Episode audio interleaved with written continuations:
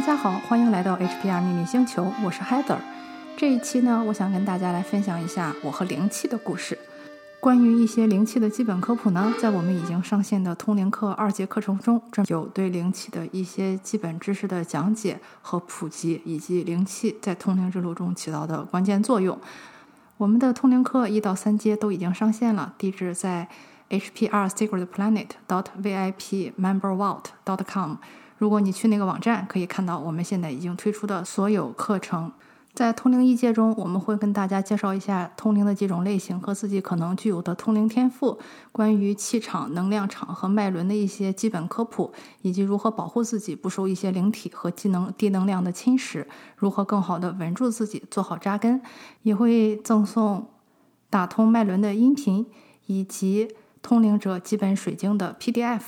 所以呢，一阶是非常非常划算和对新手非常友好的一个入门级课程。在一阶结束完之后呢，二级的课程主要包括的内容就更比一阶大概是多了三四倍左右。二阶的主要内容呢，就包括心理通灵、情绪通灵、身体通灵、精神通灵和梦境的几种详细的分析，以及介绍了九大通灵方向，以及如何去增强你的通灵能力，还有灵气的介绍、图腾动物的介绍。以及如何去做好基本的通灵练习，在三阶中呢，主要是你靠来给大家讲一下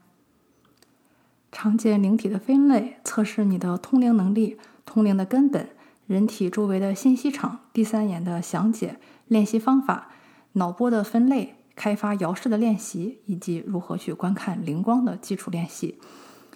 我们呢也会在近期推出一次学员的答疑课，这样可以更好的收集大家的问题，为我们接下来的四节课程做准备。所以，如果你还没有来得及购买我们课程的话，记得现在是史上最低价格哦。关于我和灵气的故事呢，其实起源大概是从二零一八年底左右，那个时候呢，我突然发现眼前可以嗯看到很多东西，就是闭着眼睛啊，或者在快睡觉的时候啊。就是眼睛前面会出现一些物体的形状啊，然后那些物体会动啊，而我又很清楚那不是飞蚊症的症状。嗯，想回想起来一下，我小时候呢，其实我是有那种爱丽丝综合症，就是我记得很小时候开始，就是在我睡前的时候，我会突然觉得自己的身体突然会变得非常小，屋里的每一件东西也会变得非常小。但是呢，当时我以为。这个是每个人都有的，嗯，这个事情也没有怎么困扰我，一直到长大以后才知道，那还是一种很罕见的精神疾病啊，就是叫爱丽丝漫游奇境症。其实呢，它也是灵视力的一种，就是突然间在黑暗之中的时候，你会觉得自己的手按按原比例缩小，嗯，然后呢，屋里的其他的家具也都是按比例缩小，缩到比平时小很多的一种程度。但是这件事呢，并不困扰我。嗯，从小我也读了很多书，就是说，嗯，困扰大多数人的事儿呢，都不太困扰我。然后心也比较大，所以呢，一直就是没有往这个方向去多想。再加上我是一个比较理性和比较注重逻辑思维的人，按尼靠的话说，就是说具有铜墙铁壁的那种表意识。啊，碰见什么事情呢，我都喜欢先去理性分析啊，去逻辑推理啊，然后使用穷举法，就是说一定要把这个事情究根到底，看到这个结果，或者说这个原因是什么，我才肯善罢甘休。所以呢，命运就给我上了一课。呃，第一呢，就是像我说的，我突然眼前可以看到这些东西了，但是呢，我又很确定不是我眼睛出了疾病，因为我小时候眼睛也不是太好，所以我很清楚，呃，就是说视力下降它是什么样子的，而视力正常又是什么样子的，我知道这不是一种视力下降的表现，同时呢，它也不是那些飞蚊症，因为在我睁着眼睛的时候是看不见的，只有在闭着眼睛的时候会出现一些图形。所以呢，我当时就想，这是一个什么事情？我也很确定这个事情我是不可能问眼科医生的，因为他只能管我眼睛睁着的时候的状态，管不上我眼睛闭着以后看见的东西。然后呢，那时候我就关注了一些啊神秘学的一些博主啊，然后就是说去试图去寻找这个问题的答案。同同时呢，就是呃，我的妈妈当时在我家里陪着我，然后她就是身上出现了一些很奇怪的一些病，就是。嗯，具体查呢也查不出来什么，但是她就是到处的不舒服，比方说头疼啊、头晕啊，嗯，然后或者是脖子疼痛的不得了啊，嗯，她自己呢就会把这些事情想得非常严重，嗯，但是呢，我就带他去做了所有他建议我带他去做的检查，比如说像什么 CT 啊、心血管啊啊，然后像查血啊之类的一些体检，但是所有的检查结果出来都是正常的。这时候我就想，他肯定是哪里出了问题，但是这个问题呢？现代医学或者说西医无法解决，那我就必须去找到答案。因为我一向相信的一个观点就是说，这个世界上所有的东西都是有一个解释的。如果没有解释的话，只是证明你暂时还不知道啊这个答案，或者说你没有找到对的人。嗯，因为之光之下并无新事嘛，就是你遇到的事情肯定别人早就遇过了。这就像是比方说。如果你在平时生活中或者工作中碰到一个难题解不开，只是因为你不会解，或者你还没有看到那本解题的书，或者是你还没有遇到那个会给你解题的人而已。如果你认识的人够多，看过的书够多，他肯定是有一个解决方案的。所以呢，我就去了解了很多杂七杂八各种各样的一些知识和理论。然后就在这个时候呢，有一个我一直关注的一个啊神秘学的一个朋友，他呢刚刚学了灵气，学了灵气以后呢，他正好在做一个集体灵气，所以我就跟他说。你给我做一下，我试试。其实我当时是一种抱着怀疑态度的，因为我不太相信这种看不见摸得着、比较虚无缥缈的东西。但是真的就很奇怪，在他做灵气仪式的时候，我不知道他是几点开始的，但是那天晚上我真的就是说，在睡觉的时候梦见了蜡烛，而且非常清晰，有那种火焰炽热燃烧着我的感觉，呃，是那种非常真实的那种触觉，啊，然后等到第二天我问他的时候，他差不多就是在那个时候仪式，而且呢，呃，我也。有所有灵气排出相关的征兆，就是比方说像啊打嗝呀、排气呀，然后同时就是身体会有一些类似于感冒之类的反应，但都是一些非常舒服的反应。所以那个时候我就知道，这绝对不是说不存在的一个事情，或者说存在是什么骗人的一个事情，它是真实存在的。嗯，然后后来呢，我就去上网了解了一下灵气的一些功效，但是我当时还是觉得这个东西太玄也太神了吧，就是不需要任何的。工具啊，或者说也不需要任何的仪式啊，然后灵气师甚至都不用接触到你，他甚至可以远程去做。但是呢，就是接受灵气的那个人呢，就会有这种身心灵的整合啊，嗯，然后呢，就是说会有那种心情的放松啊，然后身体有一些病痛也会可以释放。我当时觉得非常神奇，但是呢，我又知道我的妈妈是不可能接受这个的，因为她就是自己是学西医出身，她是非常的一个。头疼就治头疼，脚疼就治脚疼。如果实在治不了，就把脚砍掉的那么一种 治疗方式。所以他是不太会相信这种东西的。嗯，然后呢，我就想要不然这样，我去学一个灵气。如果我去学一个灵气的话呢，他肯定不会抗拒我在他的身上给他操作嘛。但是呢，这个事情让我就很纠结，因为就像我说的，我是一个非常非常逻辑思维强的人，而且也是一个非常非常理性的人。我做的所有的事情后面都是有原因的，我都会列出八大条为什么要做和八大条为什么不要做。所以当时呢就觉得，哎呀，这个事情跟我一直信奉的这个科学啊是相违背的，所以我就一直在纠结，大概纠结了半年左右。然后呢，我就跟一个开 SPA 的朋友一起吃饭，吃饭的时候我就跟他提起来了我的这个纠结。然后呢，他就跟我说：“你那么想去学，你就去学呗，这个东西成本也蛮低的，能有什么损失呢？”我一想也是哈，我到底在害怕什么东西？所以呢，我就决定，我就去上。嗯，开灵气课的人其实挺多的。然后呢，我这个人又是一个非常讨厌跟人接触，更喜欢自己一个人自学的人。就像我之前考的那些 专业相关的证件，全都是我自己，就是买一份教材，我就自己在家看看完以后直接去机考的那种。所以呢，我也想通过这种方式去学灵气。但是我问了一下，啊，我那个朋友呢，他就建议说，灵气这个东西是要当面学，因为如果你从网上学的话呢。嗯，它的这个来源是不纯净的，或者说你不知道你得到的是怎样的一种能量。嗯，就比方说，像你从网上可以看到那种十几美金就开一个灵气课，然后还给你发证书的那种，那种就是他指的，就是他不是那种面对面，或者说一对一，或者是在网上啊这种我们俩用 Zoom meeting 的方式去确定对方。这样的话呢，你可能也会有一些能量去。帮你疗愈，但是你不知道那个能量从何而来，也不知道它有没有受过污染，所以这种情况下比较危险。所以他说灵气还是要面对面上。嗯，那对我又是一个很大的挑战。然后呢，所以我就要去找那种时间和地点都跟我凑得上的老师。但是各种因缘巧合，就是离我家近的这个灵气师呢，就是都因缘巧合就是错过了。嗯，到了后来，妈妈的情况就更严重了，就是她还是找不出原因，但是她还是头晕，还是不舒服。然后到了那时候，我就觉得，哎呀，真的不能再拖下去了，我必须要赶紧开始一下这个学习，就是死马当成活马医，我要去试一下。于是呢，我就看哪个人第二天有课，然后还真让我找到了，但是那个地方离我家很远，就是开车要一个多小时。啊，然后我就跑过去上那个灵气课，然后就是运气也很好，那个老师还是美国一个很有名的一个灵媒，他自己呢也是就是说大概啊练习灵气差不多有十年的时间，但他是天生通灵的，所以在上那次灵气课的过程中，我不光得到了来自他的这个灵气的这个叫启蒙也好，灌顶也好，他还解答了。在我过去的三十多年中，人生中的很多的疑惑和困惑，比如说像关于图腾动物，比方说像我看见的那些东西，比如说像，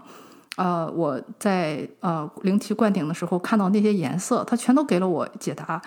我当时就觉得，哇，这也太值了！而且在灵气做灌顶的这个过程中呢，其实老师在其中起到的作用并不大。这一点也是，就是说跟大家说的都差不多。就是说，其实老师呢，他就是对着一本灵气教材给你念一念，然后把重点给你讲一讲，就是讲一下它的传承啊，它的历史啊。嗯，但是最精华的部分呢，就是说由老师来给你做这个启蒙或者灌顶。然后就在这个启蒙和灌顶的过程中呢，我就看到了非常非常鲜艳的红色。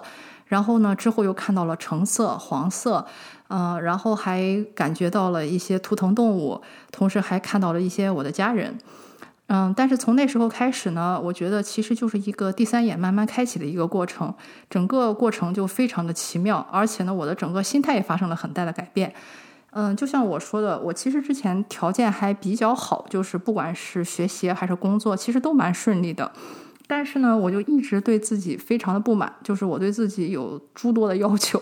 给我自己定下了很多的条条框框，希望我能在比方说职业上，或者说金钱上，或者达到一个怎样的一个地位。嗯，就是大总的来说，属于一个嗯消极情绪或者说负面情绪比较多的一个人吧。但是就是在老师给我做完灵气之后，有一天我开着车回家，突然一下。我就从来没有过这种感觉，我就突然觉得，我为什么从来没有看到我是生活在一个多么美丽的一个城市，而且我是生活的多么幸福。就是不管是我的家庭也好，我的工作也好，呃，我现在在做的事情也好，我突然才意识到，我其实是应该感恩的，然后是应该去感激我所拥有的这一切，而不是像之前那样，就是总是看着自己不足的地方，或者总是看着家人或者跟我合作的人不足的地方。这是我第一次有这种感觉，然后到了后来，我才知道，其实就是整个人的这种频率提高了，然后呢，就是思维模式提高了。等到我第二次再去见我这个老师的时候呢，那次是一次就是通灵小组讨论会，呃，就是有很多个人，他们一见我就跟我说，我能感觉到你是一个非常非常高频的人。然后我当时就很想笑，因为我想，如果你是在比方说过两两年之前遇到我，你肯定不会给我这么一个评价，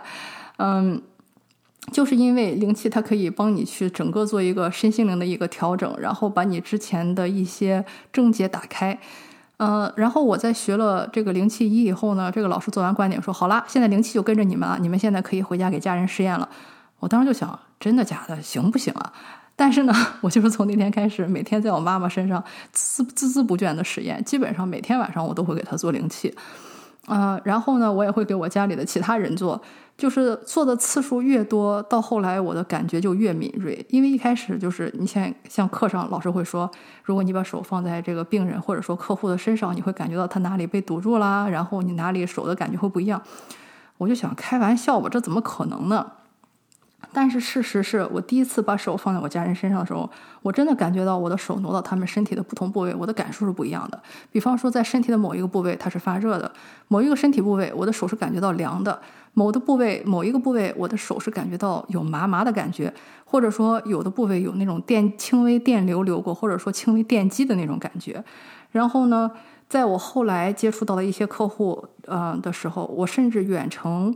嗯，给他们做灵气的时候，会有那种很疼痛的感觉，或者说有一些更明显的像小蚂蚁爬过皮肤一样的感觉。但是我明明身上 肯定没有小蚂蚁，就是它是真实存在的，而且就是说，呃。当我做两个以上的人的时候，我就会发现这个人和人之间的那种明显的不同点啊，我就觉得啊，真的好神奇啊！但是呢，而且在给我妈妈坚持每天晚上都做以后，我觉得一方面，嗯，我的这个功力是有增加的；另一方面呢，就是说我也能感觉到给他做也是越来越简单，因为一开始呢。绝大多数从来没有考虑过自己灵魂需求的人，或者说从来没有想过身心灵整合的人，他其实一直属于一种比较收的状态，就是他比较压抑自己啊，比较收缩啊，然后不能完全的敞开呀。所以一开始呢，你你就可以想象一下，比方说，嗯、就像是很多砖头和石块积在一起，然后一个小蚂蚁去搬，其实是非常非常困难的，要搬好久好久。但是呢，你一旦把它疏通，一旦有一丝亮光，嗯、出现，你再把其他的沿着这个小缝去把其他的这个砖石撬开，其实就简单很多了。所以呢，我会感觉到，哎，给他们怎么就就感觉给他做这个灵气就越来越轻松，越来越轻松，需要的时间也越来越短。啊、然后同时他的症状也真的在好转，就是他不再有那些头晕啊，然后恶心啊，然后什么这里疼那里疼一些奇怪的一些症状就全都没有了。嗯、所以呢，我觉得这一点也非常神奇。然后同时呢，我还在给我的其他家人做，比方说像小孩子有时候他们喜欢打闹啊，然后一不小心就摔到了嘛，就很疼。嗯、我就会顺手去给他们做一下灵气。嗯、很神奇的就是，如果那个疼痛真的非常剧烈的话，我的手也会感到剧烈的疼痛，所以我就一下子知道他哪里疼，然后我就会把手在他身上多停留一段时间，然后这也是很好用的一个办法。然后呢，我还是给不是家里的人，就是跟我们关系比较好的一个阿姨做了一次灵气。嗯、我也很清晰的感觉到，就是以前，比方说你可能会觉得，哎呀，你们都住在一起嘛，你们有血缘关系嘛，那当然有什么心灵感应啊，或者比较了解对方啊，知道问题出在哪里之类的。所以呢，我就想，我一定要找一个就是相对陌生一些，就是最起码没有血缘关系的人去试一下，是不是还是一样的。嗯，于是呢，正好有一个阿姨来我们家，然后我就给她试了一下，我也的确发现了，嗯，她的这个问题跟我们家是不一样的，但是呢，我都会有不同的感觉。嗯，比方说，我记得做灵气的话，像那些容易生闷气的人呀，喜欢把事儿憋在心里的人呀，他的胸口呢也就会有那种非常堵塞的感觉。嗯、如果呢这个人是属于那种平时又比较压抑自己的那种堵塞感觉，就会特别特别的强。但是如果有一些人他是脾气比较急呢，可能就是说靠心脏的部位，他会那里会有那种堵塞或者是有电击的感觉。所以真的就是说，根据每个人的情况啊，脾气不一样，他的那个能量卡点都是完全完全不同的。嗯，这也是我觉得还很神奇的一点，就是这个手真的就是在灵气灌顶之后，就具有了这种扫描身体的能力。这一点是我以前没有想到的。但是这个我觉得对我最关键的一点就是，嗯、不光让我就是说学会了去感恩啊，去知足啊，然后同时也真的给我家里人解决了我最需要去解决的一个问题。嗯、所以我觉得这一点其实是对我帮助最大的。然后同时呢，还有就是，嗯、尤其是像我刚才说的一些脾气不好的人。如果你给他坚持去做灵气，把他的这个心脏那个地方的那个堵塞处给他揉开的话，你会发现哇，脾气还可以好成这样，简直就变了一个人一样。像这种事情，我之前也是完全不可能相信啊，就觉得这人的脾气怎么可能会变呢？或者说，这个一个人的性格怎么样，不完全是他，比方说原生家庭啊，或者是教育背景啊，或者怎么样决定的，他怎么可能变呢？但是真的有可能是变的，嗯。然后学完了灵气一节以后呢，还有一个很有意思的事情，就是像我刚才讲的那个，呃，我去参加了一个那种通灵的一个小组讨论会，然后呢，在那里大家就是畅所欲言嘛，就是什么都在聊，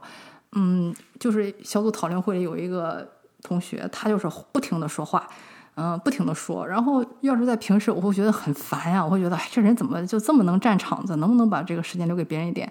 但是呢，因为就是 有了灵气的这个加持，我觉得我心态跟以前不一样，我就觉得 OK，我就想听一下你说什么，我就想今天晚上有没有在你的话中有没有一点我可以是啊、学到的，就是有没有一个什么 take away point 那种，还真的让我等到了，就是那个看上去没有什么逻辑性，然后讲话也乱七八糟、颠三倒四的那个同学，还真的讲了一句对我很有用的话，他说。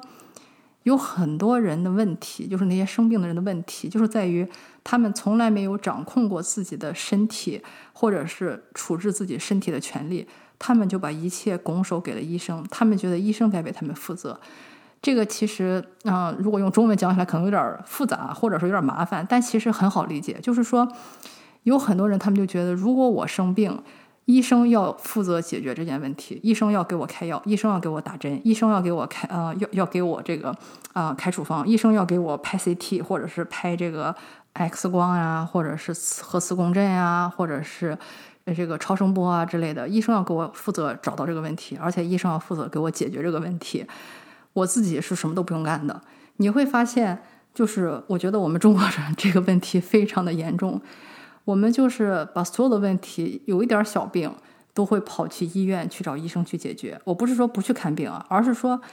你根本就没有想过，其实你才是真正应该为此负责的人。举一个最简单的例子，比如说。你完全可以控制自己不暴饮暴食，你完全可以控制自己多去运动一下，你完全可以控制自己少吃一点甜食，少吃一些油炸食品，少吃一些垃圾食物，这都比你跑去找医生给你开药或者给你做做手术有用的多。但是没有一个人会这么做，他们都愿意说把这个事情去给别人，就是把这个主控权交给医生，说 OK，医生，我现在病了，你给我开药吧，你给我打针吧，你给我治疗吧，你给我开刀吧。但是他们从来没有想过，他们才是为此负责的人，不管是从心理上还是从他们的实际行动上都没有。然后他一说这句话，我就会觉得啊，真的，我觉得就是这句话给了我很大的一个启示。嗯，然后呢，接下来。就是到了我们这个大家都在分享最近的一些故事的什么时候了，我就开始就是讲我妈妈的这个问题啊。然后讲着讲着，我也不知道就是谁往脑子里塞了一句话，我说我觉得我妈妈这个样子跟我刚刚过世的外婆有关。嗯，然后因为我那些同学很多都是已经通灵的嘛，然后就是有一个人就说他听我说讲句讲这句话的时候，突然就是一一阵心脏的这个剧痛。然后他一说这个，我当时虽然还不明白这代表着什么，但是我其实知道可能我的感觉是对的。然后这时候呢，我有其他同学跟我说，嗯，我觉得你应该在家里给你的外婆做一场仪式，就是给她进行一个小小的祭祀。我说那怎么弄啊？我们这帮人都不信教的呀。然后我那同学很奇怪，说，哎，你们中国人不是会就是给那些去世的祖先，呃，就是祭供那些祭拜，就祭拜的时候送那些什么水果呀，或者烧那些纸钱什么的吗？嗯，然后我的老师比较见多识广嘛，他就说：“哎呀，他们中国还有一些其他的亚洲国家的确有这个传统，但是只是一种传统，并不是一种宗教或者一种信仰。”嗯，然后呢，这更多的像是一种习俗。我说啊，的确是这个样子，所以我还想想，哎呀，这个话我要怎么跟我妈妈讲？结果呢，嗯，我就回来就跟我妈妈很不经意的提到了这件事情，我就跟她说：“我说我们是不是应该，呃，给我给我给我的姥姥做点东西？”然后我妈说：“哦，我前两天梦见他了。”然后我说：“你怎么不跟我说呢？你梦见他什么了？”我妈妈说：“就是他跟我要让我给他做点好吃的呀。”然后我当时就特别火大，我说：“那你为什么不早告诉我？”然后我妈妈说：“啊，我现在这么忙，哪有空啊？而且就是在美国，好多东西买不到啊。然后他要吃的那种那种大馒头啊，还有什么东西都买不到。哎呀，我简直要崩溃了。”我说。这个什么东西最关键的是心意嘛？就是说你不要说讲究的那么仔细，比如说非要某种特定馅儿，或者说是特定造型的一种馒头或者什么东西，那个东西肯定我们现在在美国没有条件，但是我们能做什么就做什么好了嘛。你可以等到回国以后，就是有条件了或者可以买到那些东西了，再去给他做一个更高端的一个仪式啊。但是现在完全不妨碍我们做一些小的仪式嘛。所以这个事情也是很有意思，就是我们就做了一个非常简单的、小的不能再小的一个仪式，但是那个我觉得对我妈妈的病情也有非常大的一个帮助，嗯，所以呢，这个就是呃灵气一当时带给我的一些非常有意思的经历，嗯，但是呢，就像我说的，因为我很难去找出一个周末的那种一天的时间去学习灵气，所以我就没有把一阶和二阶在一起上。我上一阶大概上了很久很久，差不多上了，嗯。四五个月以后，然后才去上二阶的课程。嗯，一阶和二阶的课程区别就是说，一阶呢，它是只可以给身边的人去做灵气，就是说你们俩必须是面对面，嗯，然后挨在一起，然后这种做灵气。上了二阶以后呢，你才有可能去给人做远程灵气。比方说，这个人可能在中国，可能在美国，可能在澳大利亚，可能在日本，但是没关系，你可以用远程的啊能量去给他做灵气，不管是清理啊还是疗愈。嗯，更神奇的是，你可以做远程灵气。这里的远程指的不是地理的距离，而是时间的距离。也就是说。嗯，它可以跨越时间的这个维度。我们之前在节目里也讲过，时间其实是不存在的，就是你的过去、未来和现在是同时存在的。所以就是说，如果尤其对有一些人，他如果受了一个童年的创伤啊，或者说以前有一个阴影啊，比如说，呃，二十岁那年他失恋了，受了很大的打击啊，或者说二十一岁的时候，他比方说考研究生落榜了，受了很大打击，就是不管那个时间点是什么，只要知道这个时间点的话呢，灵气是可以回到那个时间点去治愈你。还有一种就是。灵气也可以送到未来，比如说，如果你知道你有个很大的考试啊，或者说是面试啊，或者是即将要动手术啊，也可以去要求灵气给你在那个时间点进行一个加持。像我的老师呢，他就是约翰霍普金斯医院指定的一个灵气师，每次有什么心脏移植之类的这种大手术的时候呢，他都会去现场给那个病人一个远程的一个灵气的一个加持。嗯，所以呢，我还是跟着这个老师上了零七二阶。上了零七二阶以后呢，好玩的故事就更多了。我会在下期给你分享。今天的节目就到这里，感谢你的收听，我们下次再见。